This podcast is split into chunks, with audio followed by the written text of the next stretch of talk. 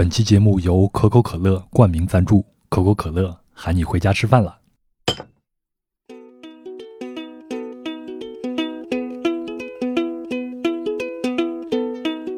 你好，欢迎收听《人文旅行声音游记壮游者》，我是杨。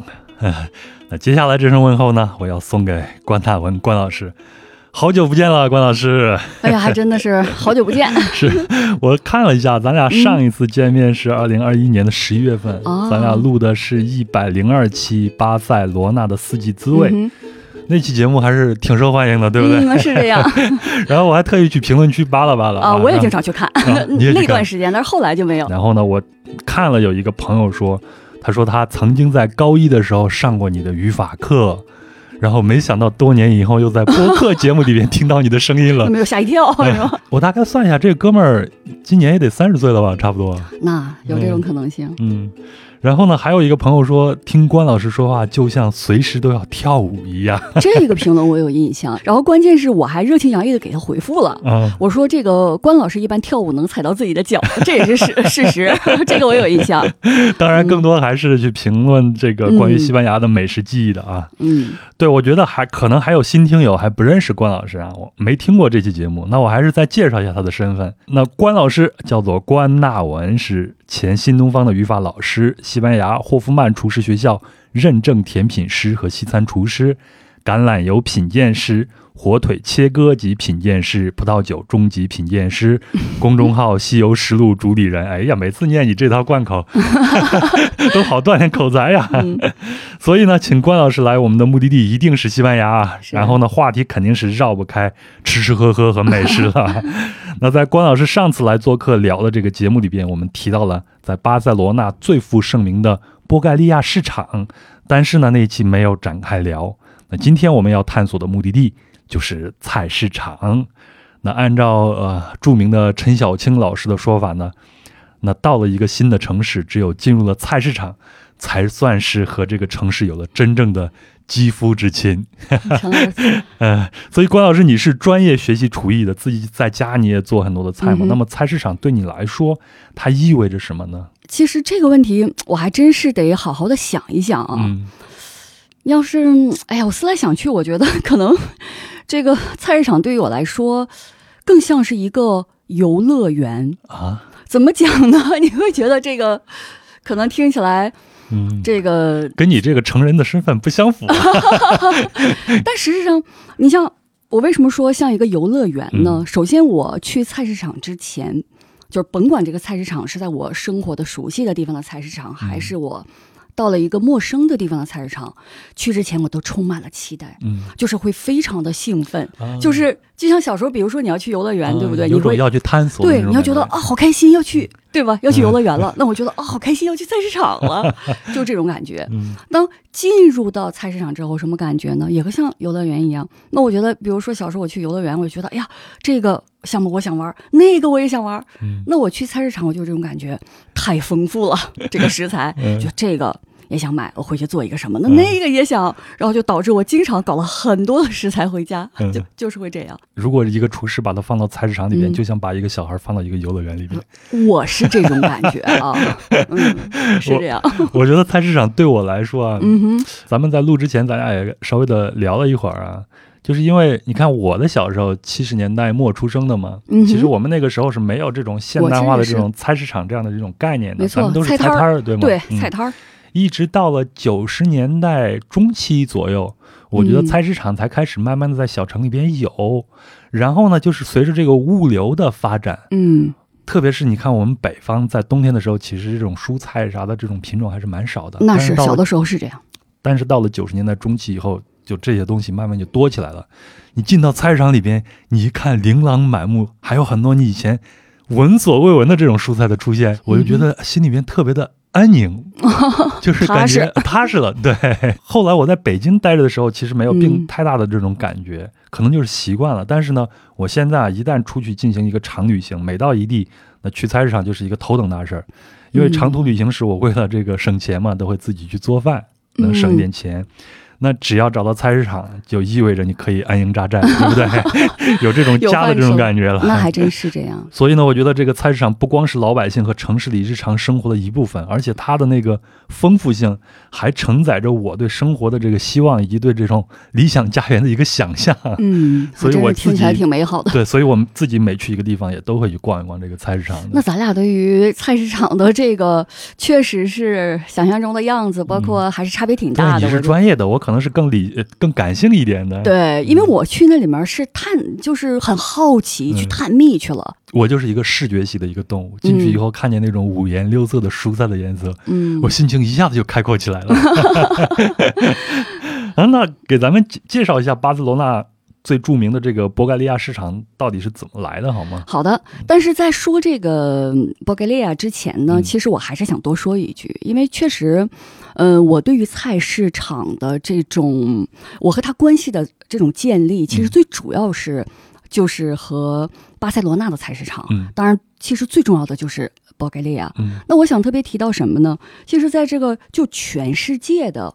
范围来看，有这种比较完善的市场体系的城市其实并不多，嗯，但是巴塞罗那是其中的一个，嗯，而且它的菜市场应该，我觉得应该有大概有四十座，整个。巴塞罗那市，它是归市政府管的，而且我记得应该是在每年的十月中下旬，它还有一个专门的活动。那个活动我不但去参加过，我还专门写过推文。而且那个活动，他会用加泰语说，因为加泰语还是有一些节奏感的。它叫做 Malagat de Malagat，因为因为 Malagat 就是 Malagado，它是市场的意思嘛，它叫市场中的市场。然后就围绕着这些摊儿主，哎，然后搞一个活动，关老师又上线了。然后这个活动的主角就是保给利亚。我记得我我忘了哪一年去参加，哎，可能是一五年的时候去参加，可能有三十六个摊位都是来自于保加利亚市场里面的这个摊儿主。然后当时还有一个区域是专门有小吃，而且那个小吃提供者很多都是米其林餐厅的。主厨，因为这个菜市场呢，其实它的前身最早的时候，呃，它其实并不是菜市场，它是一个修道院。嗯，但是这个修道院呢，在呃，在一八三五年的时候，它有一场这种宗教暴乱，嗯，这个修道院呢就被毁掉了。那毁掉之后呢，它就之后大概你像三五年的时候被毁掉了，大概在四零年的时候，就在这个地方它改建成为了一个。中心市场，那这个市场里面的这个摊位。呃，来自于什么？来自于就是因为保加利亚市场，它是在一条很有名的大道上，这个大道叫做呃拉兰布拉。那我们中文会翻译成流浪者大街或者流浪者大道。基本上你去巴塞罗那看所有的攻略都会提到这些。那必须的，因为它是一个很重要的这条大道直通呃哥伦布广场。对，然后你会沿着大道走，然后哎发现这个保加利亚就在你的，当然取决于你的方向，左手边右手边就是这样的一个状态。所以说，当时的他这个摊位的摊主就来自于在这个大道上的这些商贩。嗯，然后大概在呃一九一三年和一四年的时候，可能有了一些变化。这些变化，呃，影响就是可以说，呃，它形成的这个市场的状态一直延续到现在。你比如说一三年的时候呢，它其实是呃建造了，它现在就是我们大家可以看到，它有个非常漂亮的玻璃的。拱门，对，它那个门很漂亮，是吧？所以你只要走上流浪者大道，去往这个哥伦布广场走，你一定错过不了这个。没错，它非常的显眼。没错，首先人群的聚集，包括它本身，因为如果天气好的话，它那个因为是玻璃嘛，然后那个玻璃还是彩色的，然后上面还有这种金色的呃圈，然后你会觉得啊，这金光闪闪，就向你招着手这种感觉。大概在一四年的时候，又有个大的举措，就是如果去过保加利亚，你会发现。这个市场它是没有外墙的，嗯，对吗？那它它不是露天的市场，它会有一个顶棚，嗯，大概其实在一四年的时候，它也是有一个公司给它设计了一个，就是五块这种金属板拼，他们这五块都是一样的大小，然后拼起来一个顶棚，就是一直到现在，它其实都是这个样子。当然，它在零一年的时候也还是稍微的，呃。调整了一下，其实也我们也可以说一个改建吧，对，大概也要与时俱进，是这样。对，但是呃，比如说老杨，你去到这个保加利亚的时候，你会有什么感觉？你会觉得说这个市场是当地人会去，还是说你满眼见的都是游客？我觉得是当地人和游客都会去。哦，你会留意到这一点。嗯，你不是还在那儿办过活动吗？是吧？其实也不能说做过活动吧，呃，应该是在一八年的，大概在几月份？在七月份，我开始在那个就是爱彼迎 Airbnb 上，然后组织这种就是以当地美食达人的身份在那上面。组织那种叫什么体验，他们叫做 experience，就是体验嘛。然后我当时做的第一个体验活动就是，呃，名字是因为因为他起名的时候他还有一套路，你知道吗？他会给一些提示，然后我就按照他们那个思路给我这个体验活动起的名字是跟随美食博主用食物开启你的巴塞罗那之旅，就是就是这样的，听起来就美好了。对，那为什么会有这样一个活动呢？这个其实和我学厨的时候的，呃。一段经历有关，因为我学过一年甜点，学过一年西餐，很有意思。就是我学甜点的时候，因为我上甜点可能是更专业的课程，然后里面是有理论课的。然后那个理论课的老师有一天特别逗，一进门就跟我们说：“孩儿们，我们今天没错，孩儿们，我们今天课程的内容是。”我带你们去逛店，哎呀，我老兴奋了啊，就是因为到什么时候谁愿意听？你老师他是孙悟空吗？就是，当然这是我个人的演绎了，因为那个老师很可爱。这要是我换我们另外一个理论课的老师，我肯定不会这么讲，因为另外一个老师总是倍儿严肃，一进来就是同学们，我们今天来讲一下一些寄生虫，然后就同学都崩溃了。然后当时那个老师就带着我们逛的是什么？首先围绕着我们厨师学校旁边，真的是有好几个。百年老店，嗯，然后我们在我们学校周边转完之后呢，然后老师就带着我们说好，那现在我们一路走到保加利亚，就带着我们转，说，哎，这个摊儿我跟你们说卖什么的，有的是米其林的这种供货商什么的，就是一一顿介绍，所以那天就很重要。然后那一年特别巧，就是五月份的时候，我有不止一个朋友，他们从可以从世界各地来到巴塞，然后他们来，你想我必须得。呃，招待一下他们呀，玩一下。对我这就开始尝试了一下这个和自己的专业结合起来。对，然后尝试之后，哇，他们觉得这个简直吧太棒了，然后就给我出主意。然后正好那时候也别也有人建议我说，那咱们在那个 i m b b 上你注册一个体验活动吧。嗯，哎，我觉得这个思路挺好的，所以我就开始了这个体验活动。然后这个体验活动就是我刚刚说的。这个行程，然后我带着大家就是会转几个，我每次来就是我的路线，而且我是有确，我你看我现在如果闭上眼睛，我都有我的那个路线。我第一个会经过的摊位，他们家是专门卖禽类的，各种，然后尤其到了冬天，鸭呀，对，然后它最好看的就是在冬天。因为冬天应该有一段时间，我忘了是从十月、十一月一直到第二年的二月份，呃，是允许来狩猎的哦。然后它就有一些真的就是野味，对，比如说那个绿头鸭什么的。那很多游客在那儿肯定是看热闹了。那我其实基本上全买过，但是这个有一些人可能是持不同的。呃，态度和观点。那我们确实第一第一个就要路过这个摊位。而且呃，关老师所讲的，在欧洲呢是有合法的允许狩猎的这样的一些机会给到这些农夫的。没错，所以这些都是合法的。没错。然后之后呢，就会路过这个火腿的摊位，然后就会给大家稍微说一下呗，比如说不同的标识意味着什么。哎，这到你的更专业的地方。然后呢，就给大家讲一讲你有哪些，比如说要点，然后能够有利于你的选择。呃，火腿之后，你就会看。到一个摊儿特漂亮，是卖辣椒的。哇，那个摊儿太美了。然后我哎呀，一说到这个，我都能想象到画面了。因为辣椒本来就好看，有 干的，什么悬挂的，包括蒜。然后我记得我的是这个体验活动，比如封面的照片，其实就是有一个老奶奶在那里面，而且是我的朋友比较专业的摄影师拍的，就是这个辣椒摊儿。但是这个我们肯定一般也不会去买什么，主要是老远看看什么。一会儿我给你讲讲我在墨西哥城见到菜。那墨西哥那辣椒，辣椒那才叫丰富。对，那完全不是一个级别啊。你继续。嗯，然后之后就是比如说有个摊儿专门卖这种腌制橄榄的。因为西班牙盛产橄榄油，也盛产这种腌制橄榄。其实这个橄榄会分，比如说它是油橄榄，还是比如说我们其实是腌制，它是有差异的。然后包括大小、品种、风味什么的，就大概其说说。那有的人愿意，他可以买一点尝一尝。然后我就再往前走，往右一拐，就是我最爱的一个摊位，它是卖蘑菇的。其实它可以说一年四季都有口都有可能有野生野生的这种呃菌子来卖的。它就是米其林餐厅的供货商。很明显。只不过人家餐厅来的特早，所以你得懂懂行懂货，而且他那块儿，对我一看那个食材，我就知道哇，野生芦笋来了。因为你觉得那个季节可能有早有晚，大概其看到野生芦笋，那那个野生芦笋的风味特别神奇，就特别野，有点像青椒那种风味，根本就不是你印象当中的芦笋，长得特别的细长。然后你像同样我们来做，因为西班牙人特别喜欢做就是 d o d i a 那种鸡蛋饼。如果你用野生芦笋煎那做那个鸡蛋饼，那就是另外一回事儿。所以你要是早点去，没准能在那儿碰见。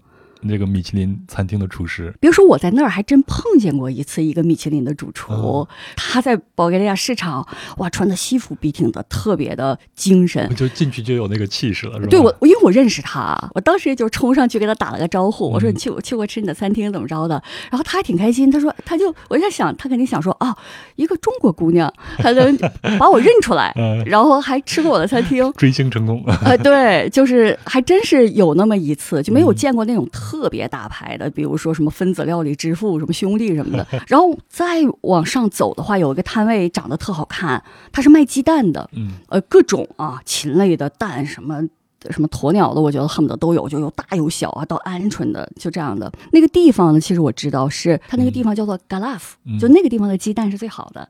而且西班牙人，呃，鸡蛋是有编号的，就是有有一排数字，呃，第一个是从零一二三。它是有不同的，你可以说级别。如果是零的话，这个鸡蛋是有机的哦。然后一的话呢，就是那种走地鸡，就是散养的。二的话呢，肯定是在一定范围内活动的鸡下的蛋。那如果到三的话，就是笼子里面的。所以我个人的选择，一般我就买一号蛋。之后呢，我们就会逛什么，就是特别吸引人的，就是海产。嗯。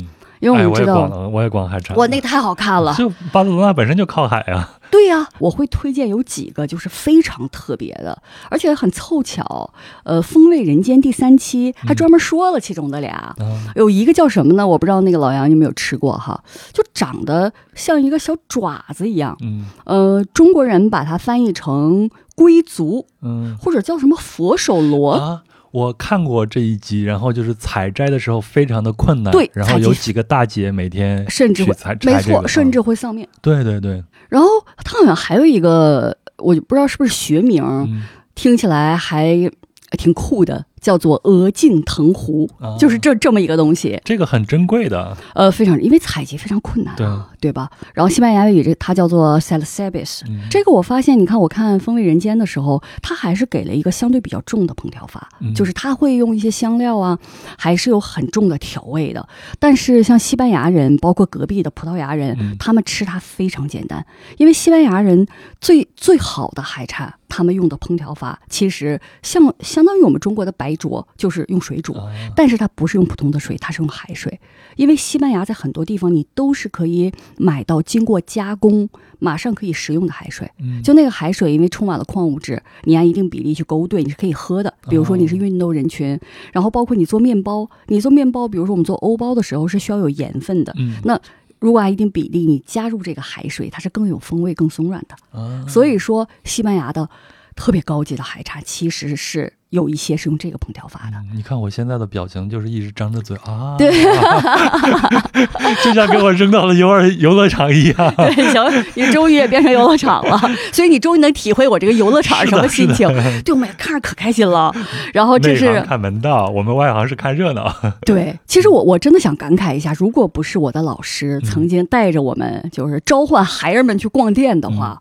哇，你真的没有机会去解锁的，就是因为就是真的是内行。你进去之后，而且你进去之后你是特别自信的，就是上去一问就非常专业的问题，就哎这东西是哪哪的？哎到了哈，这对就是就知道这个这个对话就非常有趣。嗯，能讲价吗？讲价这个事儿。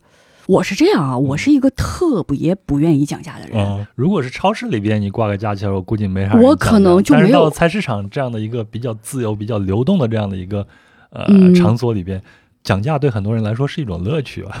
但我觉得可能是中国的方式，欧洲可能就。不是这种风格，嗯，可能是我个人觉得啊，但事实上我觉得是不是也是？反正我从来没有，就是特别不喜欢讲价。然后这是一个特别推荐的，然后还有一个也特别神奇，然后风味人间也介绍了，然后风味人间会把这个东西翻译成海参的筋，它叫做 espadania。然后我对它特别好奇，有一次我甚至可能都尝了一口它那个生的状态，那生的状态，我我当时觉得不知道是不是我接受了某种心理暗示，因为海参我们英文会去翻译成它叫做呃 sea cucumber，是不是？就是海里面的那个黄瓜。对。然后呢，我感觉这个表达法是不是？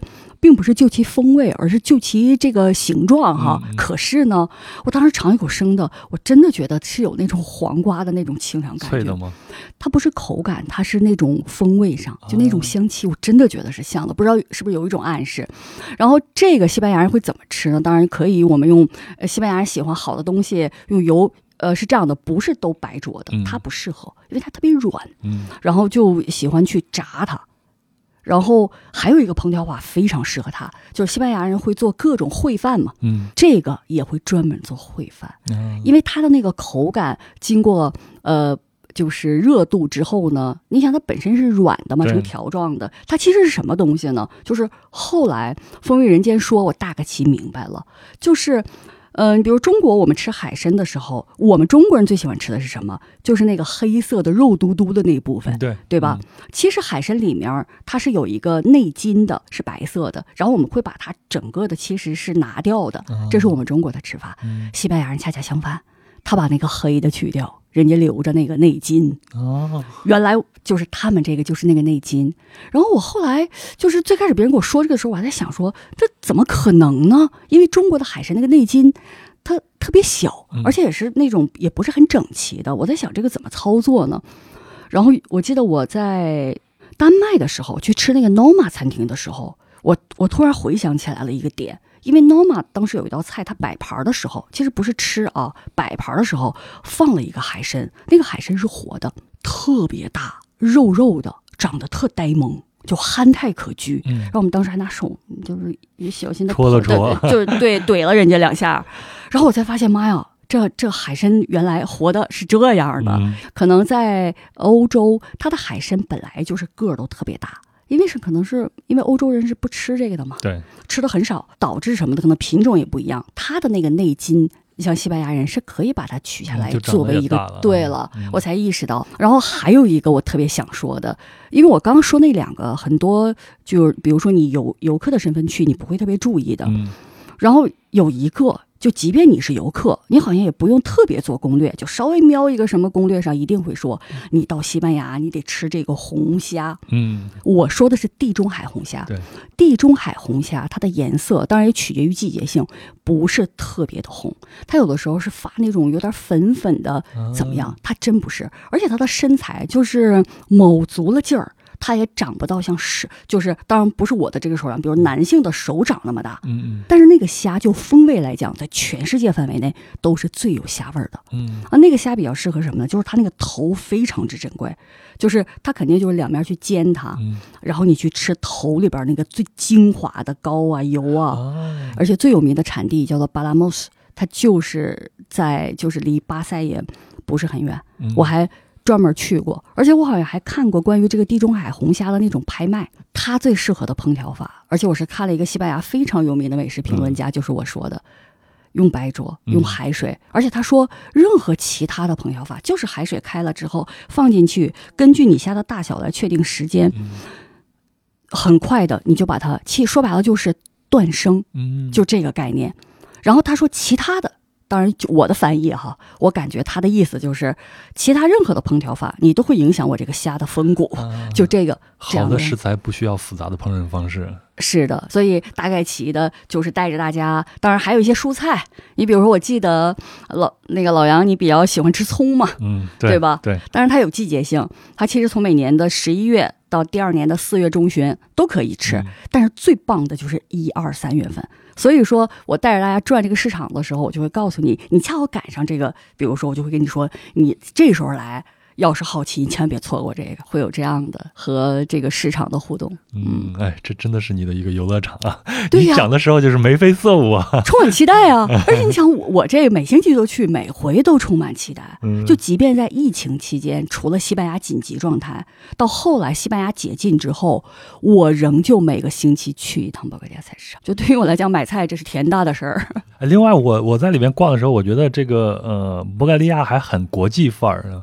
除了它，它除了它建筑以外，它里边的食材有很多都是来自于呃全世界各地的嘛。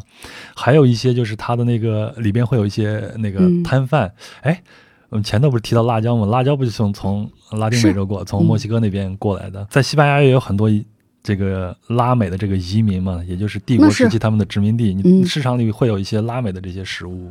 因为是这样，包格利亚它除了食材之外，它其实在中间的区域，包括它的周边，都是会有一些呃，就是小的这种食肆，就是餐厅也好，你是可以坐在那儿吃的。对，这咱们后面会聊这个菜市场这个概念吗？对，是可以的。然后你想啊，呃，整个拉美作为西班牙的殖民地的话，那确实是，然后他们也有大量的移民生活在。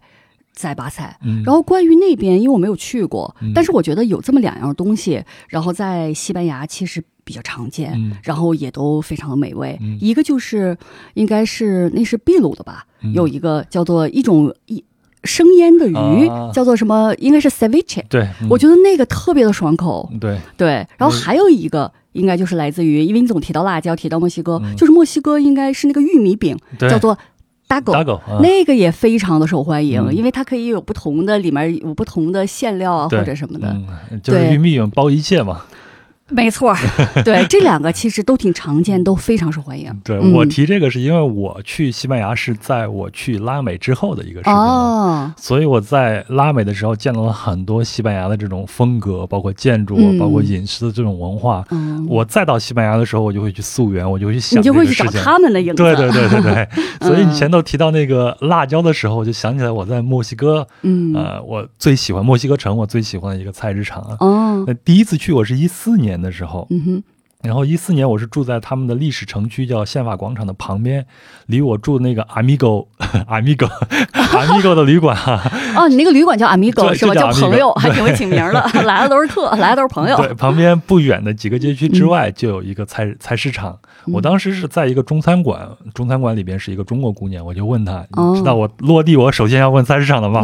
我说哪有这个菜市场？人家就跟我说，你就往那边走，看见有一个类似于电视塔这样的，上面全是那种。天线到那儿就旁边就是一个菜市场，我就走过去了。果然，旁边就像是你刚才说的这种，有一个巨大的一个顶棚，那四周它是没有这种哦，有这种风格。最外头临街的最外头，它是卖各种影碟的，有 像咱们九十年代街上卖影碟那种样子，综合了 啊。对，然后你进去以后就有一种豁然开朗那种感觉，就进入了真正的一个菜市场了。琳琅满目，嗯，所以你像辣椒的颜色就非常多，对啊，墨西哥的颜色，对啊，嗯，然后还有玉米，嗯，然后紫色的玉米，还有稍微再深色一点玉米，它摆在一起，个儿还大，哎，对，对，还有西红柿。哎呀，西红柿不也是从这边诞生的吗？然后通过大航海时代传到世界各地。哥伦布，带回来。对，所以每天都去，每天都去。嗯，反正进到这个菜市场，我就觉得像进入到家一样，而且它旁边也有这种食肆，你一日三餐都可以在这儿解决。嗯，我后来看我最喜欢的这种呃美食节目的主持人叫安东尼·伯登，他来到墨西哥城以后，他也是找了一个这种菜市场，然后让他的朋友带着来这儿去吃饭。嗯，还有一点呢，就是我觉得。我看到这个第三世界这个菜市场，你像墨西哥城这样的一个菜市场，它跟这种博盖利亚的菜市场比比较起来了，我觉得它带有一种独特的第三世界的这种无序性。嗯，其实博盖利亚也不是特有序，和巴塞其他的菜市场相比，哇，它其实已经挺挺乱糟了。我觉得，但是我我说的这个菜市场，它已经就是。有点像我们中国那种农贸市场。那你想门口都卖光碟吗？那肯定是另外一回事儿。对啊，但是这种东西就特别吸引我，可能就是我小时候印象中的菜市场，可能就是这个样子。所以进去以后就让我感觉了一种非常熟悉那种感觉，然后有一种安心感。我觉得这种安心感可能是来自于我的童年记忆的。嗯。然后再加上它拉美人相对来说比较温和一些，特别是在菜市场这样的一些地方。然后里边我印象最深的是我经常去买鸡肉那个摊位。哦。然后有个老太太，嗯，起先去我们语言不通，我就拿手机去跟人家比划多少钱。后来每次去，她只要远远一看见我就先笑，小伙子又来了。然后你在这样一个地方，你觉得啊就很陌生的一个地方，有一个类似于你母亲这样的一个人，年纪的这样人，每次来都很热情的给你招呼你。哦，那心里的感觉对，在异国他乡肯定是这种感觉。对，所以我每次去买鸡肉都去他。都去找他，他就会拿那种大剪子。没错，你要什么也是那大剪子，对吧？嗯，然后给你处理的干干净净的。都是靠他来剪碎的。对，嗯，所以我就特别喜欢这儿。然后有一有一个摊位还养的有一只猫，那只猫的腿上好像还有点伤。主要你比较注意留意猫，抹了一些紫药水。我每次去都先绕到这儿，先撸撸猫。然后他这还卖调料，有的时候我还会买点调料，然后再去找那个。老妈妈去买点鸡肉，然后再去买其他。那你是不是一待待很久啊？我在墨西哥城去了，我前后去过两次，一四年去过一次，一六年去过两次，住的都在这个附近。嗯，我每次去住都要住一周左右，所以所以几乎每天我都会去这个菜市场，就指这儿活着呢。嗯，对。所以在这个菜市场。我见到了，咱们先说 taco，taco 可能就是墨西哥的一个标志性的一个食物了。没错，简单来说，它就是玉米饼夹一切嘛。我吃过，就是有夹这个猪肉、牛肉、羊肉、鱼肉，甚至还有素的这种 taco。嗯我后来一八年的时候去过一次圣地亚哥，从圣地亚哥过境到了。墨西哥的边境城市叫提华纳，在提华纳吃了一个比较高级一点的馆子。那馆子里边墙上都是老板去狩猎回来挂那个鹿头啊啥的。那吃的是啥呢？然后当天晚上吃的是鹿肉，鹿肉呢，他也是拿这个他玉米饼子给包起来。说白了就是什么馅儿呗。对，后来我就明白了，你就不要把这个玉米饼子当成一种食物，把它当成一种容器就可以了。对了，不一样吗？对，反正他们吃啥都是拿这个给它包起来。然后呢，我就在这个市场里边见到这种玉米饼子是怎么制作出来的。对，然后你在别的地方，我都会想象它是用这种手工做的，在一些小地方可能它真的是手工做的，然后它也会打这种旗号。但是在这个菜市场里边，我就见了有一个机器，这个机器呢就有点像那种小型的矿石传送带，你一头呢就把这种和好的玉米面都压放进去，然后呢机器就会压制，然后切割。然后你就会看见那个一个个标准化那个饼皮啊，圆的饼皮从这个传送带上吱吱吱吱吱吱就下来了，然后就落到一个筐子里边。对，然后在这个市场里边，你看到各种各样的这种 taco。我常去的那一家。它主要就是卤的这个猪头肉和大肠，哎呀妈，它的摊位好香了，特别熟悉。我小时候去我们家旁边那个菜摊上也有这个，而且对猪头肉是我真的非常喜欢吃。而且卖这个卤肉的是我们家的一个胡同里边的邻居哦。每次去的时候，人家都会给我稍微的多搁一点弄一下。我看见这个特别的亲切，然后后面两口大锅就咕嘟嘟的煮这个，嗯，这个猪肉啊啥的。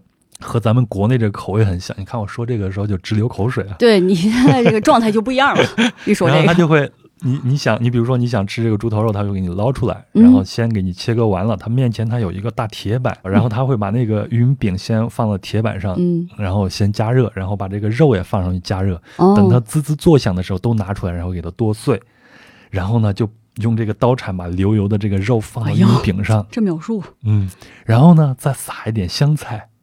然后你面前摆了好几个碟子，比如像碎洋葱，还有腌菜，嗯，然后还有我前头说它不是有各种辣椒酱，它会有红辣椒和绿辣椒做成那种酱，绿辣椒里边混的有这种牛油果做那种沙烧撒酱，嗯，然后你就自选，然后你把这个酱汁都弄好以后，再捏两个碎的柠檬，然后往上面一挤，然后你就卷起来，你第一口下去，先就是那个玉米饼的那种香味，就玉米带来那种清香，对吗？然后呢，你会嚼到那个卤的那个猪肉啊，那个卤料呢，就能制造出来一种比较深沉的那种浓香。然后在口感上呢，就是大肠煮的它很韧，就肯定不是入口即化，你要嚼一口，但是也不难嚼，嗯，让你保证有足够的这种嚼头。我觉得这个对我来说是一种乐趣，没错。然后呢，是混合了辣的那种香。然后墨西哥辣椒果然是名不虚传啊，嗯，它是香的。对，而且呢，我发现吃 taco 其实有一个标准的一个搭配，或者说是我个人的一个习惯，就是你一定要配一瓶冰镇的可口可乐，一定要冰镇的，来一口那个冰和甜会将这个辣椒的这个辣味逐渐的给它压下去，然后甜味会将肉香那个部分给它提升上来，然后那种香味可能你就在嘴里边有那种绕梁三日那种感觉。哎呀，听得我呀！说起来啊，就是还很有意思。我后来在墨西哥，包括后来在整个中美和南美洲走了很多地方，发现这个可口可乐是无处不在的。那是，嗯，我在危地马拉的小小乡村有卖，在玻利维亚高原的小村子里边也有卖，在巴西的潘塔纳尔湿地里边也有卖，而且它几乎能搭配所有的美食，比如像危地马拉最著名的这个烤鸡，还有像。智利和秘鲁都要抢的国菜，就是前头你说的那个 ceviche，对，它中国名字叫做啊酸凝汁腌鱼生。嗯，还有像去吃巴西烤肉，搭配可口可乐都非常的爽。后来我看过一篇二零一九年的报道啊，说墨西哥是世界上人均消费可口可乐数量最多的国家。看来可口可乐可能还真的就是货真价实的 taco 的最佳拍档了。还真是挺神奇的组合，你要这么说。这样一说，哎，弄得我好怀念那段日子啊！我觉得这好像是你第一次在我面前，就是特别眉飞色舞的，哎呦，声情并茂的，就是充满感情的在描述一个食物，而且对于就是那种还非常的精准哈，因为之前都是我在这儿白活嘛，真是。所以我今天没有用你最常用的一个词，叫做平衡。平衡，其实特别平衡。对，嗯，那老。老杨，我听你说完这个 墨西哥的菜市场，包括你刚刚也提到其他的，我还对于你对这个全世界，因为你有环环游过世界，我觉得一部分一部分，嗯，但是我觉得你一定去过。还有很多很有特色的菜市场，所以我还真是挺好奇的哈。尤其是刚刚你这个眉飞色舞的描述之后，还有没有什么觉得特别有意思的？我就跟你说，我比较喜欢这种第三世界这种无序感。你讲那个太高级了，好吧？那你赶紧多分享点，我这听的也挺来劲儿的。像这种高级的，嗯，我后来去美国的时候，嗯，然后我去看过那种农夫市场。比如像在华盛呃，在这个纽约就会经常。但农夫就是应该算集市，对，是集市。对，它严格来说不能算是菜市场，对对，因为它不是常设的。对，还有在这种澳大利亚，我也参加过这种农夫集市。嗯，然后你就感觉他们就是就是第一世界的那种感觉，你知道吗？每个人的脸上都有一种这种职业骄傲，嗯，然后都是经常流露着笑啊啥的这种，他们的那种食物也弄得非常的呃。干净整洁，甚至还上一点档次，价格当然这么说，是我在加泰罗尼亚地区，就是你说的这种职业带给他的骄傲，那真的是写在恨不得每个人的脸上。是，但是我去第三世界的菜市场的话，就有另外一种感觉了。你比如说，嗯，我印象最深的是在坦桑尼亚，坦桑尼亚有一个桑季巴尔岛，我在这个岛上待了时间也不短。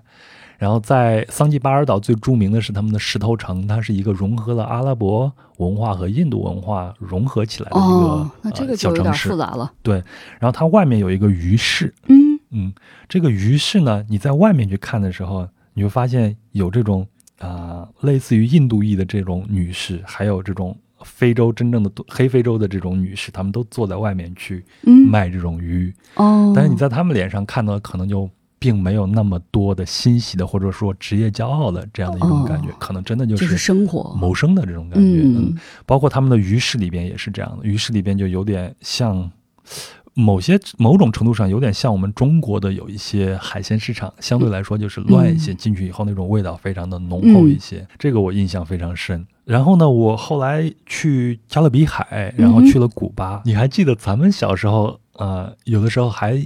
这个粮票啊，这些东西还在用的时候，我印象中应该是到九十年代时候才取消了。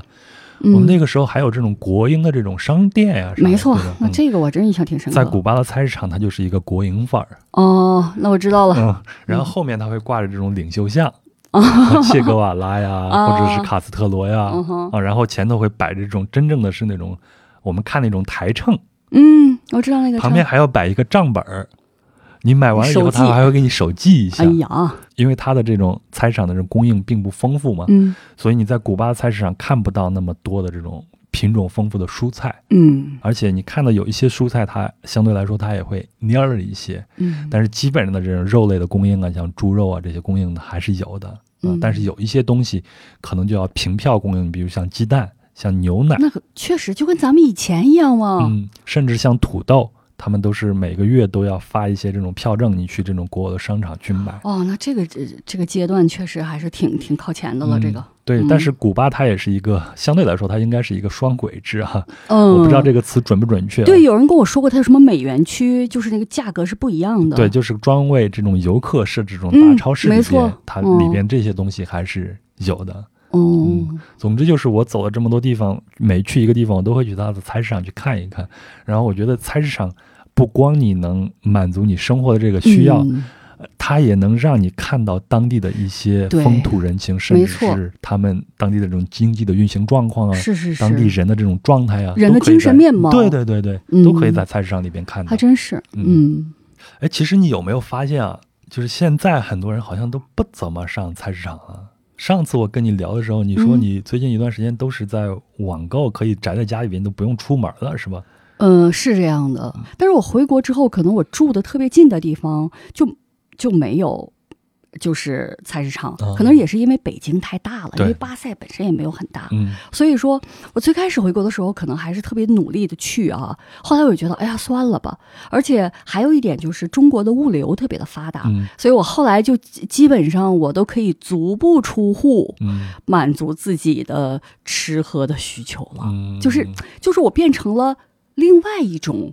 状态对，我是觉得现在确实从我身边来看，很多的年轻人可能确实是去菜市场越来越少了。嗯嗯，哎，我我前天啊，我刚好听了一席演讲，然后中山大学的一位老师叫做钟书如，嗯，他做一个分享叫做“走逛菜市场”，他讲了就是菜市场在中国最早，竟然专门讲这个，还挺有意思的。他是讲菜市场在中国最早是起源于宋朝的。哦，宋朝的时候有一个叫做坊市分治，坊呢就是我们住。的这个地方，土字旁的一个方字儿，坊间床位那个坊和市场。对，那市呢就是街市，也就是菜市场的雏形了。嗯，咱们近代的室内的这种菜市场，它最早是诞生在大上海的。哦，啊，就是上海著名的三角地菜市场，它是专门给生活在租界的这些外国人买菜用的。而我们现在见到大部分菜市场呢，都是到了一九八零年代，然后呢，改革开放后掀起了菜篮子工程，才有了我们现在看到的这么多的菜市场。但那以前。大家买菜难道是去菜都是菜摊儿？就是菜摊儿啊！咱小时候不都是咱小时候确实是哈，就是这个事儿要是没人问我都我都没有深入的去考虑过。嗯嗯，所以我就说现在呢，就是城市里边很多人都买菜都去大超市，更多的年轻人他是用网购的这种方式了。嗯，不过我觉得咱们小时候那种老式的菜摊儿啊，包括你后来的那种菜场，它有一种独特的这种人情味儿，这是大超市还有这种网购。你不可能达到的，对不对？我记得小时候，我妈带我去菜市场啊，其实就是当地居民的一个社交场所。这个我觉得是这样的，你我觉得这个和什么有关？你想小的时候我在老家，我住的是平房，嗯，然后甭管你是就是邻里之间，包括很有可能那个卖菜的他就是你们家邻居或者旁边的，以前就是说白了，大家住一块儿都是建立了各种信任，比如你是罐头厂的，我这罐头厂就是这样。但是后来大家，你像我后来就搬到楼房之后，你甚至离你隔隔隔壁的可能没准还有时候大家互相那什么的，那你不可能你这一整个楼的人你都认识，对。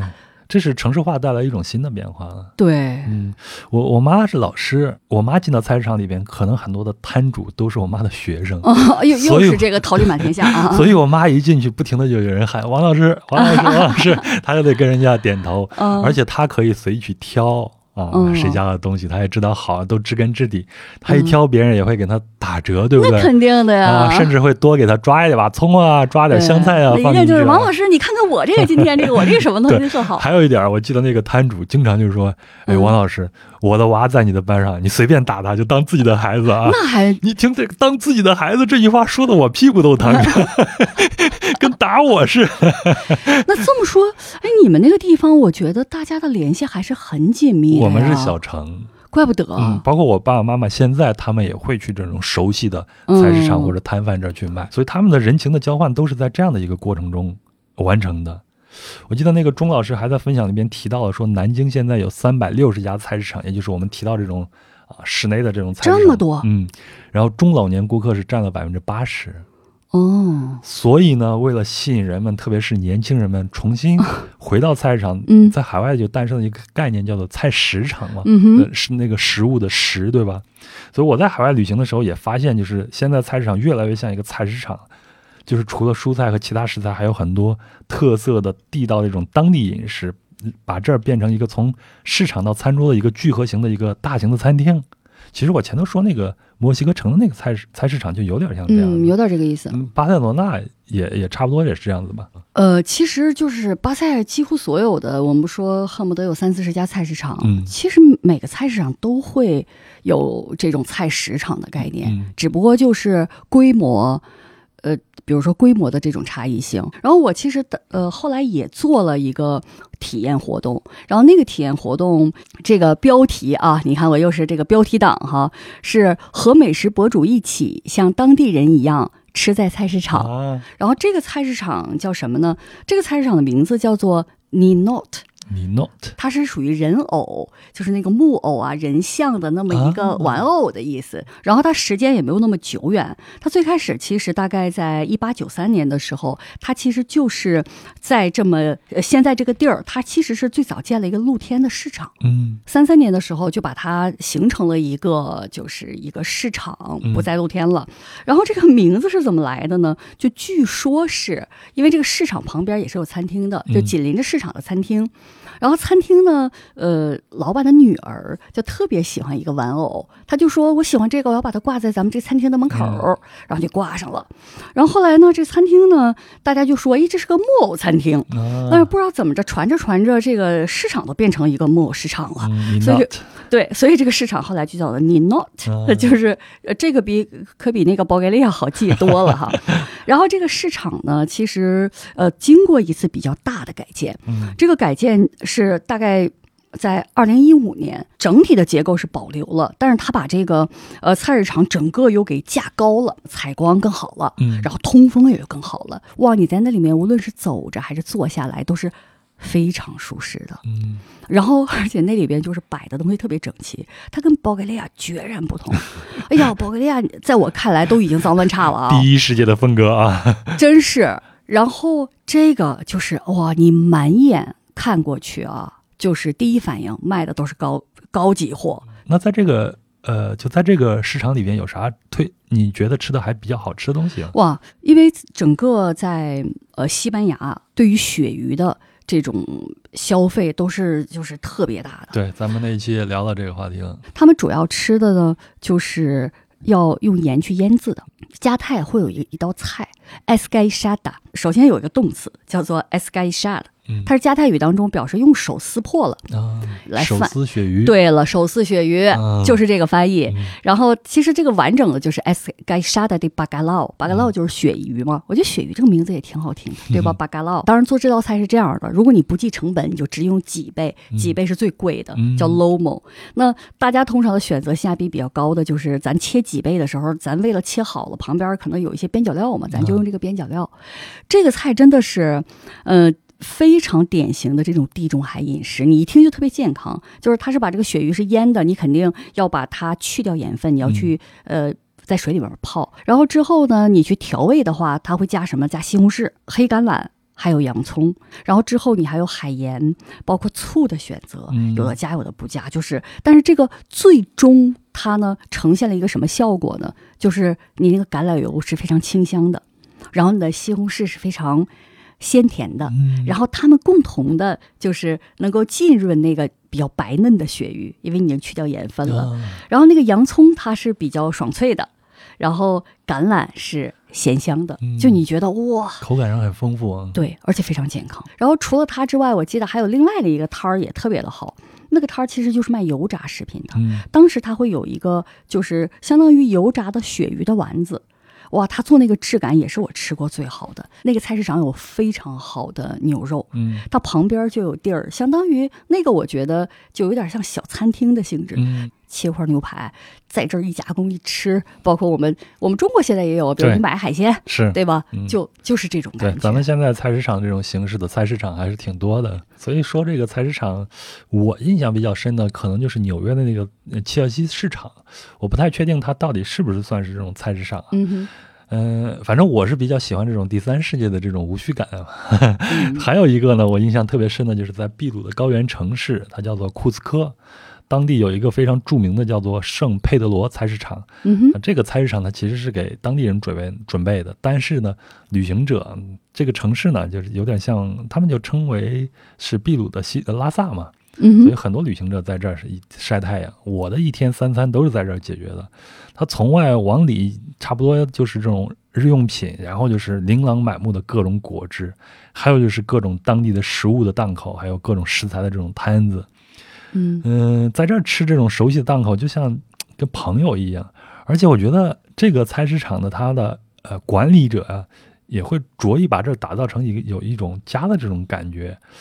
嗯，我有一天去吃饭的时候，看见菜市场里边就组织了一场由这种餐饮业的从业人员啊、组成的这种模特表演。哦，这个有点热闹了。对我经常去吃的那家摊子，那个大姐她就举着玉米，然后举着面包，还有举着肉走秀的。嗯，然后你能在他们脸上还能看到前头咱们提到那种职业骄傲，那这个那种笑容。对，这样的话，应该要是在巴塞也不奇怪，就是你说的这种活动。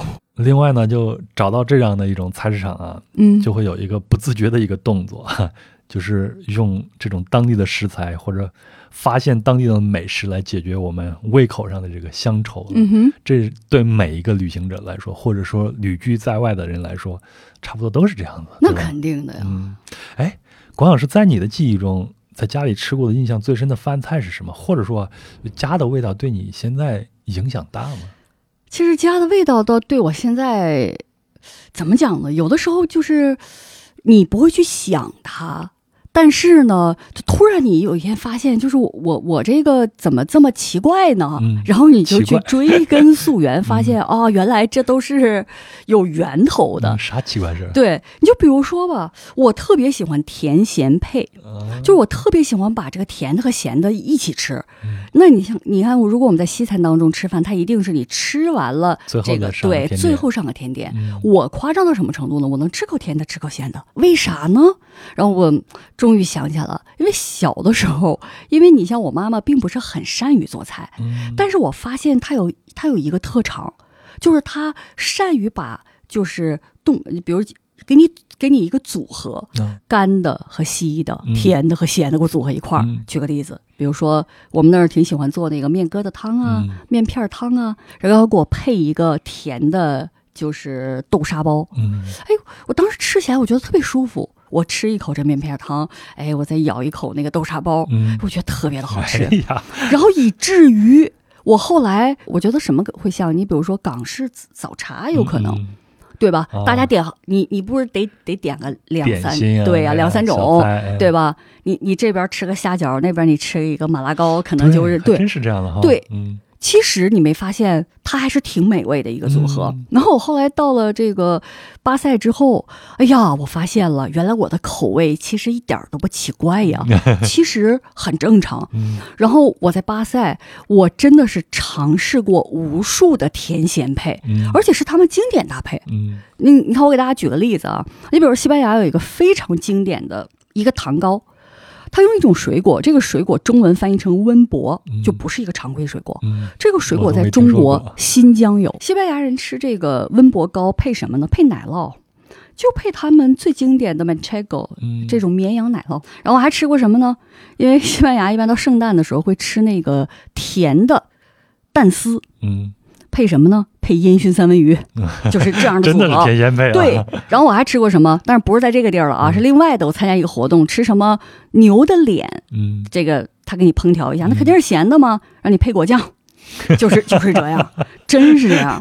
而且我曾经就牛是。脸肉蘸果酱，对不是蘸啊，呸，对，你是把那个，就是你把果酱哎崴一点放在你的榴莲哦，，真是这样，当然了，吃的欢天喜地啊。哇，他们就是搞天仙配，嗯。所以我觉得你你问我，我好像没有什么，就是家里面的菜我怎么样，？但是我发现一个就是口味的偏好对。对我影响深远。是，这就是呃妈妈菜啊。其实嗯、咱真的说真的，不一定每个妈妈做菜都很好，真是，但是嗯。妈妈她做出来那种味道，一定会影响你到现在的。嗯。你像我，我比较喜欢吃这个蔬菜，哦，嗯，就各种蔬菜我都可以尝试。然后我记得在玻利维亚一个菜市场见到一种巨大的绿色叶子这种菜，我当时很好奇，就买了一点回去涮火锅，发现吃不了，特别硬。我到现在不知道那个他们那边有好，就就是西班牙有好多菜，它纤维特别粗糙。对对对对，反正就是是我对蔬菜是一点都不不抗拒的，而且很喜欢去尝试。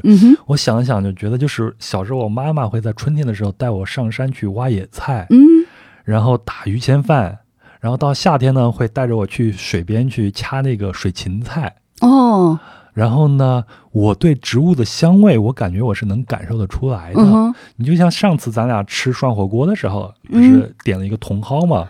嗯哼，我吃的时候，我第我先吃，我第一口吃的时候，我觉得这个茼蒿很好，嗯但是我没说啊。只问你不后来表达。对，但是嗯你你吃完以后，你你说你也说这个茼蒿很好，有一种甜的那种味道。它有一种异香，就是不茼蒿本身就很香，但但是它有一些其他的。对，但是你说完这个以后，我心里很开心，你知道为啥吗？嗯，我说我的我的 味觉居然跟美食家一样了吗？但是这这个差别是什么呢？也还缺少一些自信，嗯 对吧？对，但是我我感觉我还是能欣赏到嗯植物，就是蔬菜的这种因。为你想，你从小都水芹菜了，嗯那我们哪有水芹菜对，啊？这就是我妈给我带来的。还有就是嗯我我回家，我每次回家，现在回家特别少，特别是今年，嗯就是因为这个疫情的疫没错情是已经很长时间没回家。嗯我每次回家，我妈一定会问我你想吃什么，嗯哼，我一定回答我们就做江面条吃就好了。哦，那是什么呢？嗯，在我们洛阳地区，它叫做江水面，也叫做江面条。嗯可能有很多西北的去过甘肃那边吃过西北那边的江面条，嗯，它是拿芹菜发酵做出来那种酸浆水，然后再下面条做汤面条。我们那边呢是拿这个红薯或者是绿豆，嗯，然后发酵成这种浆水，添上白水，打上白面，往里边就是加一点，让它汤变得更稠一点。然后呢，你也可以炒点小菜，然后给它放进去，然后再下面条，在这个汤里边下面条。嗯最后呢，你再放上蒜末，嗯，然后装完以后呢，你要配上这个做好的这种芹菜段。哎呀，我小时候掐那个水芹菜，有时候就是这样的一个作点睛。之笔都是对，，然后再来一点儿这个芹菜段，你一定要拿那个花椒油给它调过，嗯，然后味道非常好。然后再来点那种煮好的花生米我操，加进去，你这个一或者是贼胡萝卜丝啊这样子。特别香。但是啊，有一个点，刚才你说这是点睛笔，其实还有一个点睛之笔，嗯这是我们家独有的一个味道啥呢？——藿香叶。哎呀，这个有点黑暗。当时我们家有一个，现在也有有一个嗯小花圃，小花圃的旁边呢，我妈妈就种了一些那个藿香，嗯，在夏天的时候它就会很茂盛。哦，那每次我们做这个酸浆面的时候，我都会去差遣我去那边掐几个这个藿香叶子，嗯稍微洗一洗，我妈妈啪啪啪给它剁碎。酸浆面出锅的时候，把这个藿香给它扔进去，然后整个整个饭那个味道一下子就不一样了，嗯，就带了一点藿香那种稍微怪怪的，对，但又让你欲罢不能那种感觉。其实我正想问你，那个藿香吧，我主要一听藿藿香，我这个我大部分人都是只是吃过那个藿香，藿香正气呀，对，对吧？但是、哎呦，但是藿香的那个叶子还是有那种植物的清香那种味道在里面，而且它有一种类似于紫苏，我只能拿这个类比，啊它那种比较浓郁一点的香味。紫苏我非常喜欢，那个香我觉得特别的美好。下次你可以尝一下这个藿香的月饼。哦，嗯，我每次吃都是三碗起，现在每次回家就必点这个，然后就是我爸爸给我做我们当地这种捞面。嗯，聊到这个就特别想家了，现在 我好长时间没有回，一年没有回家了。哎，在旅居的时候，比如你在巴塞罗那的时候，你会嗯做一些家的这种滋味的这种饭菜来慰藉你自己的身体和精神吗？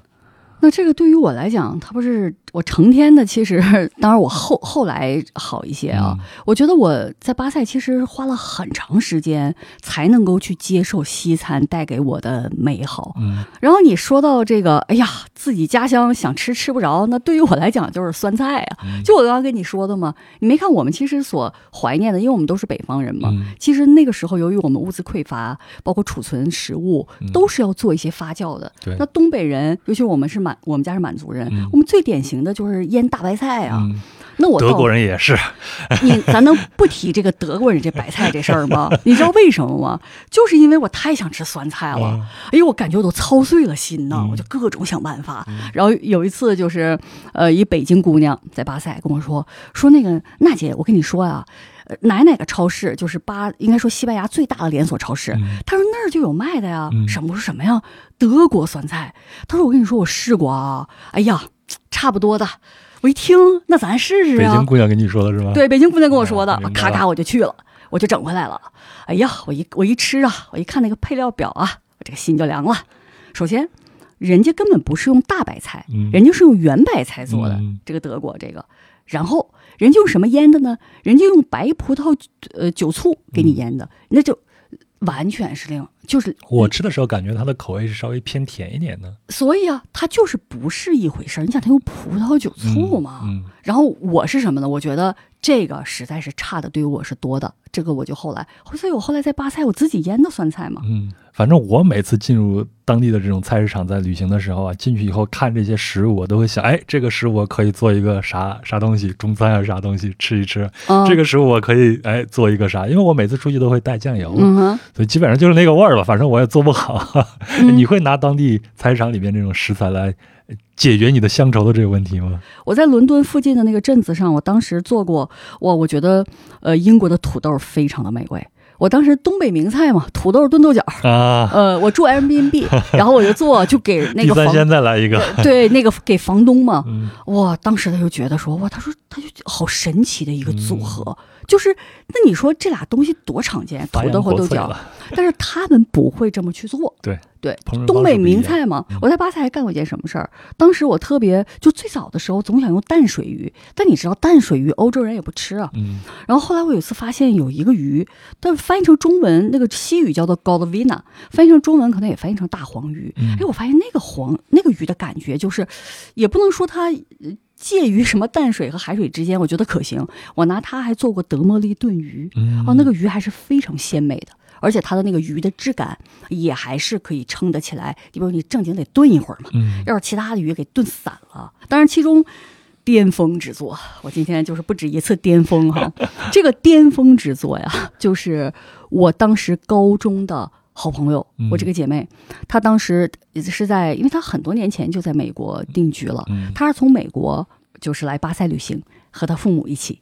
那这个对我来讲太亲切了，嗯我们都是，然后我当时就那家宴，主题就是我们都是哈尔滨人，嗯那我就开始组织大菜了啊。嗯那就是按顺序，咱先先上个凉菜吧。嗯因为在巴塞，我经常做东北凉菜，嗯特别善于做凉菜。接下来上了一个菜很有意思，因为我在那儿曾经研究过一段时间，也参考了很多资料，如何把中国的茶来做一些哎菜。你的毕业作品不就是茶卤肉吗？，对对对，因为我嗯但我当时我这个毕业作品是用信阳毛尖儿，嗯，然后当时卤的是五花肉，对，嗯，然后而且在伊比利亚五花肉，哎呀，你知道在巴塞买五花肉，这都是段位的象征啊！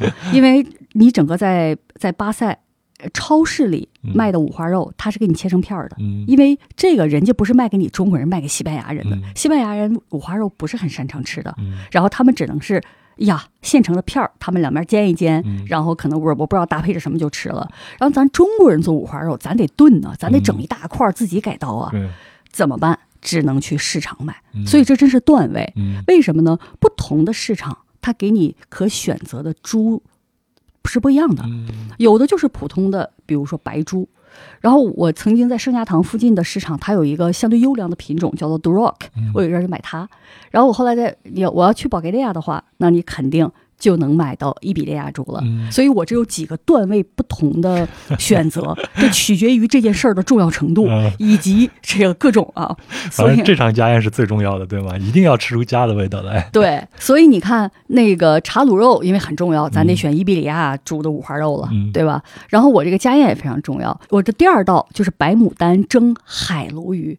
咱们中国好像吃淡水的鲈鱼比较多，是吧？嗯但是白牡丹就是白茶当中的一个级别，哇，去蒸它特别的美味。当时我的姐妹就说：“哇，说这个鱼太好吃了。”其实没有什没有什么调味，就是这个茶，嗯可能有一点盐。刚刚不是说那个我特别喜欢保加利亚市场有个摊儿嘛，嗯专门卖那个蘑菇的。除了蘑菇之外，它有各种就是当季的特别高级的蔬菜。嗯其中有一个蔬菜其实是一个小的一个椒，它十个当中也许有一个辣的是不辣的。啊，然后那个椒呢，西班牙语叫做 bibada，嗯，然后那个椒呢就相当于这个西班牙的樟树港。你做虎皮辣椒了，没错。我其实比虎皮还严重，我就是直接油焖，我先虎皮，我放上酱油去把它又那什么一下。哇！哎呀，我这个我我跟你说，我这个油焖就是小时候我这基本上在东北的家庭里面都会做这道菜。我们叫油焖尖椒，我们家对。然后我就直接做了一个就是特别高级的油焖比巴拉，就是这样的，就比都超出别人想象力了啊！带一个西班牙语单词，一下子就高级了，对不对？对，而且这个单词也是噼里啪啦的一说。然后接下来就是你心心念念的伊比利亚猪肋排炖酸菜。其实那个时候他来的时候已经四月份。其实按照你知道，按照我们东北人我们家的习惯，酸菜在立春之后就不再吃了。然后我这个酸菜，其实我是知道他来嘛，我我我是就把它已经呃。切好了，冻起来了，就为了让他能吃一口这个，因为这个他更不可能吃，他在美国，他 他他根本就不会去做菜的。然后最后还有什么小鸡炖蘑菇，但是那个蘑菇还是有一些我们从东北带过来的真蘑嘛，因为对于我们来讲，它的灵魂是那个嗯必须有真蘑，其他的蘑菇肯定是不可以的。哇，就是，这就是那你想，这个就是我和他共同的我们的。呃，不仅是家，最重要的是家乡，就是我们从小最喜欢的。哎，你说这个，我想了想，我旅行的这个过程中啊，有过一次啊，在玻利维亚去看天空之镜，四天之旅都是在高原上，每天风吹日晒，嗯，而且第二天我还有点高反。虽然我们的 tour 里边带的是有厨师的，但是每吃的都是他们当地的那种食物，也也也挺好吃，但是。你尤其在这个的时候，你尤其需要有一点家的这种味道来慰藉你的身体，没错，其实慰藉心灵，我觉得。对，所以我这个托儿结束以后，到了无忧你这个小镇上，我那天晚上就就好像突然一下子魔障了，我觉得我非得吃一点嗯家的这种味道的食物，我才能过得去这一晚上。哦。然后我就在地图上找有这种中餐馆，你知道我们中国人很勤劳，全世界各地都会有他们的身影。我想这个无有你这么有名的地方，一定会有中餐馆，但是没有。我走路去，地图上显示有，走过去是没有的。哦，那这个真那天晚上真的是很煎熬。后来没办法，我进入了一家这种西餐馆子，点了一个意大利的这个 pasta，就是肉肉酱面。哦，这就面条都行。对你，你这个不就多少有一点那种味道吗？肉酱面吗？就是没有酱油而已，然后又点了一个蘑菇汤，这样喝下去才把这样稍微的压下去了一点。还有就是，你像我是特别喜欢吃汤面的，你看我前头提到我妈妈做的都是汤面，嗯，但是你在海外旅行的时候，你是很难碰见这种汤面的。没错，特别是在西方世界，他们没有做汤面的这种传统。嗯，我前头提到秘鲁库斯科那个圣佩德罗的市场。哦。我为什么对他印象深？嗯，为什么对他那个活动印象那么深？难道他有汤面？有汤面，就是在走秀的那个大姐，我前头也提到，她就是专门做汤面的啊。她那里边有一个小摊子上，我去看，首先看到她那拿一口大锅里边煮的鸡汤，嗯，然后他会把那个意大利面，就那个细面条 spaghetti，对吗？嗯直接给它扔进去，然后煮，煮完捞到碗里边，然后再放上鸡肉，再放上木薯。就就在那边都经常吃木薯，我知道。再放上那个酸泡菜，哦，我当时一看见这个，这不就是我们汤面吗？然后我就去吃了，然后每一天，一天最起码要去吃一顿，哦，所以就跟他很熟。那真的就是我们吃汤面的那种感觉。哎，我先咽个口水啊。后来我查了一下这个资料，嗯，就是我们知道这个秘鲁在一八四九年的时候就有中国人过去了，然后呢，文化融合很多。这种方式的食物，它是诞生在一九五零年的。我看了一篇文章，里面介绍它，说它是有着与东方文化的融合的，因为它里边会用到中国的这个葱，还有姜。这个姜在秘鲁的发音就跟我们中国的这种姜是差不多的哦。嗯，所以它没有明文说，但是我觉得这种汤面的形式肯定也是来自于中国的。这碗汤面对我的印象特别特别深。对它还有一个当地人叫的名字叫做“唤醒死亡”。就意思就是说，头天晚上你喝多了，你喝一碗它就能让你活回魂，回魂。对，所以它就是一个母鸡汤的面条。哦，哇！我现在说就是满嘴都是流着口水的。就即便那个面条的质地不是我们，因为意意大利面的质地和中国的面条的质地差别还是非常大。对，它比较硬一些嘛，但救救急就可以了。特别是那口汤，已经非常。其实那个汤很重要，对，就相对来讲也非常接近。对我小时候。家里曾经有一段时间还是有耕地的，然后我爸爸早上要去呃，去地里边干活，嗯，然后我妈妈都会在家里边提早熬好一些鸡汤，然后带着到这个田地里面给我爸爸送过去，我爸爸就会让我喝一口，就是这样的味道。不过咱们中国人可能对鸡汤确实还是有挺特殊的这种情感。对，所以我见到他拿拿一口大锅里边熬那种鸡汤，我就认定就是他。嗯，这种方式确实在西方，你像欧洲不是很常见哈。其实有的时候，我觉得我们的旅行啊，就是在他乡寻找故乡。对于家的渴望，我觉得，我觉得古今中外的游子都是一样的。嗯哼，嗯，前一段时间做节目啊，分享人就给我啊，就告诉了我一首诗。这首诗我今天特别想跟你也跟我们的听友分享一下。在荷马史诗里边呢，奥德修斯就是征战特洛伊胜利以后，经过十七年的这个艰险与诱惑，战胜了无数的困难，才回到他自己的家乡伊萨卡岛。那希腊有个诗人叫做卡瓦菲斯，就在《伊萨卡》里边这样写。我念我今天念的这首诗呢，是一个简明版的，嗯它具体的原诗作就很长，大家可以在网上自己查一下。当你前去伊萨卡，祈祷你前路漫漫，充满冒险，充满惊奇，路上勿要过于仓促，最好多多耽搁几年。等你回来，也已老去，博闻见识，富甲四方。若你见他贫穷无依，并非一生遭他所欺。既然你已聪明睿智，加之旅途博闻见识，你必然已能够洞悉这些伊萨卡的意义。唉，其实这首诗诗的意思就是说，当你带着路上的经历和见识回到家乡，即便你发现你的家乡可能还是像以前那样穷，没有什么变化，但你也不会认为他辜负了你，因为。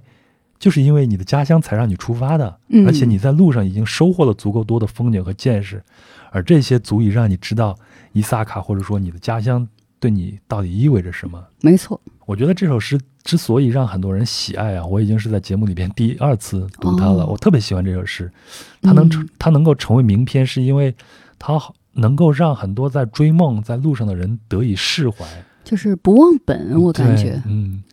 我们我我们其实可以想象一个场景，就是当我们带着在路上的收获，哪怕不是丰厚的金钱，现在有很多人都在外面打工嘛。嗯，我们风尘仆仆的回到家里，家里人，你的爸妈已经为你做好了一桌子的熟悉的饭菜，满满都是家的味道。这个时候，你再打开一罐冰爽的可口可乐，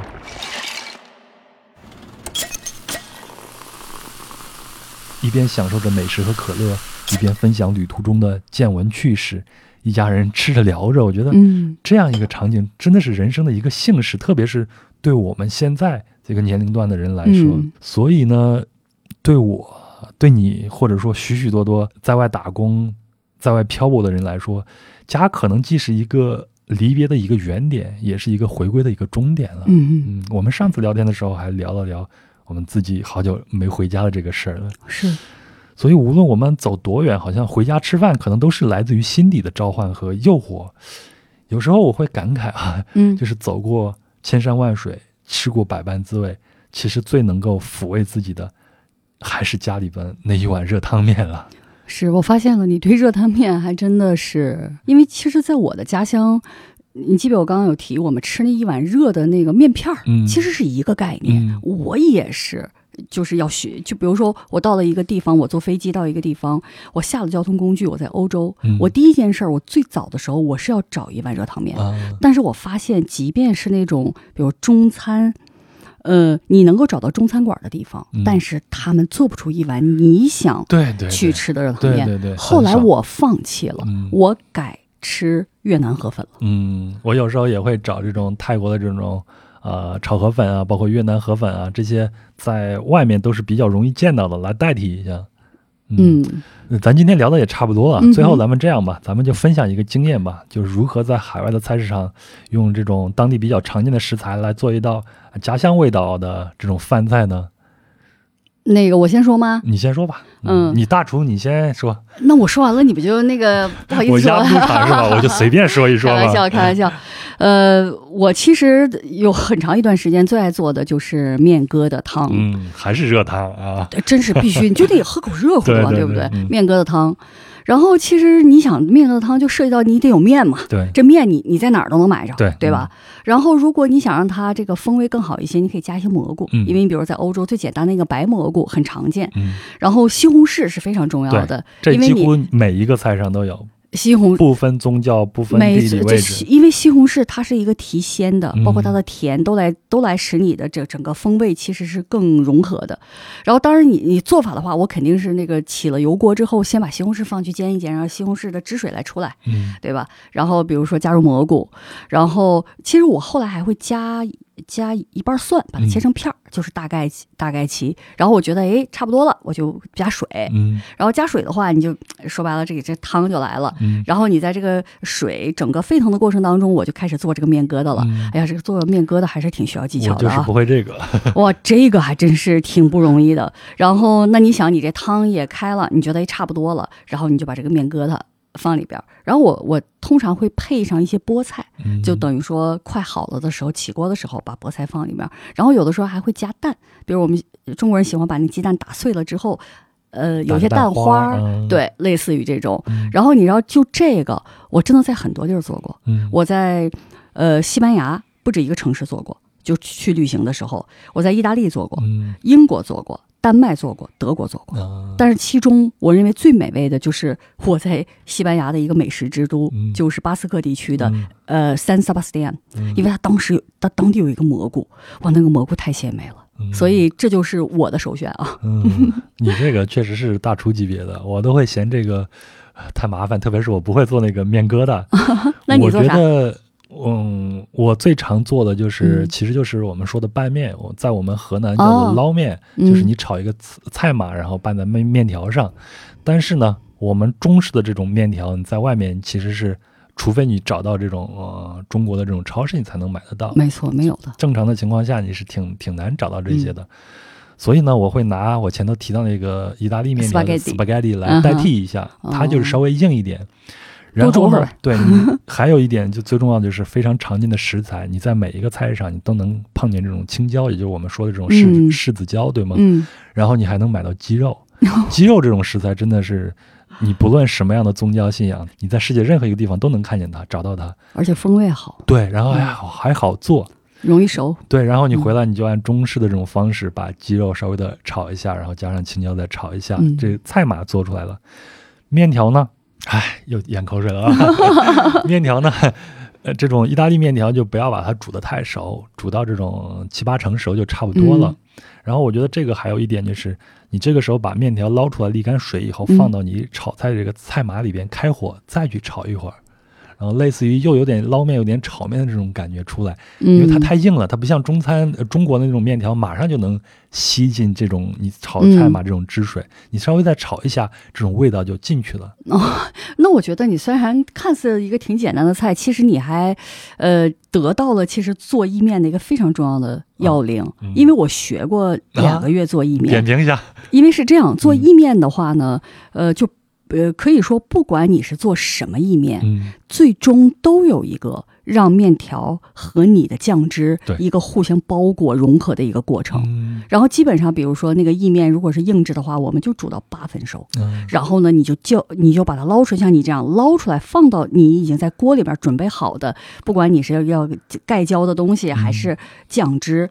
放进去。嗯，那这个时候呢，会有另外的一个小的要领，就是一旦比如说你的那个酱汁汁水不足了，嗯，有点干，干了，嗯，对了，你拿什么呢？你要拿你煮意面的那个面汤浇进去。哦不能加清水啥的。其实倒不是说不能，是嗯这样，因为通常我们煮意面的时候，水开了之后是加一些盐的。对，也就是说，你那个面汤里面它既有盐分，也有你这个面粉的一些物质。其实它是一个面汤，它是一个挺有滋味的面汤。哦然后你等于说，你又给你的之前的这个菜又增加了一些。然后你想你，你有一些水分，让他们更好的，因为你之前煮了八分熟嘛，嗯你直到煮到就是 al bondo，就是它那个面条袋儿上显示的你那个点。啊嗯，所以你无意当中还真是得到了要领。哎，反正这个菜我在全世界很多地方都做过，而且也会请我，如果我住 Airbnb 的时候、嗯或者沙发客的时候，啊，都会请我的房东去吃。在智利最南端的蓬塔阿内纳斯，嗯我跟我的房东说晚上请你吃这个 spaghetti，然后他厨房里面多的是，然后他以为就是他们。他们吃的那种东西呢，并没有啥特别的感觉。结果上桌以后，我看他的眼睛都是在放光啊。然后他说：“这就是你你你们中国人常吃的。”我说：“除了面条不以外，面条不一样以外，然后我的烹饪方式基本上就是按这个来的，而且我里边放了中国的这种酱油啊。”我刚要说你没有酱油，你你真的有酱油。我我是随身要带酱油。然后那一餐他吃的很开心，我也吃出了这种。家的这种味道，就在路上皆大欢喜。对，很多时候我都是靠这个，嗯，来抚慰我自己思乡的这种情绪的。还真是。嗯，行吧，咱们今天聊的也真差不多了，特别感谢关老师啊。然后下次咱们再找合适的机会，再找一个话题，咱们继续聊，好不好？好的。嗯，每次关老师来都给我们带来好多好多的欢乐，然后还会流好多的口水。嗯，拜拜，拜拜。